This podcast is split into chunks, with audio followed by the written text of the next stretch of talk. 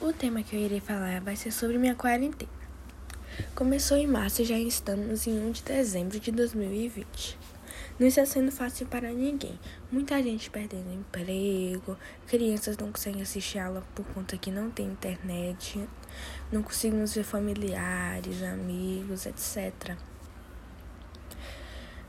Tudo isso tem seu lado bom, porque estamos convivendo mais com as pessoas que amamos e moramos na mesma casa. Brincamos mais com nossos bichinhos de estimação que antes não tínhamos muito tempo. Dia 18 de dezembro, daqui a 17 dias, eu irei para um ecoparque que se chama Sítio Robato.